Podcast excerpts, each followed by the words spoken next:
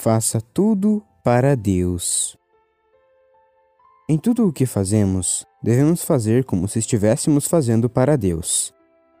Ou seja, devemos fazer todas as coisas bem feitas, com vontade e capricho.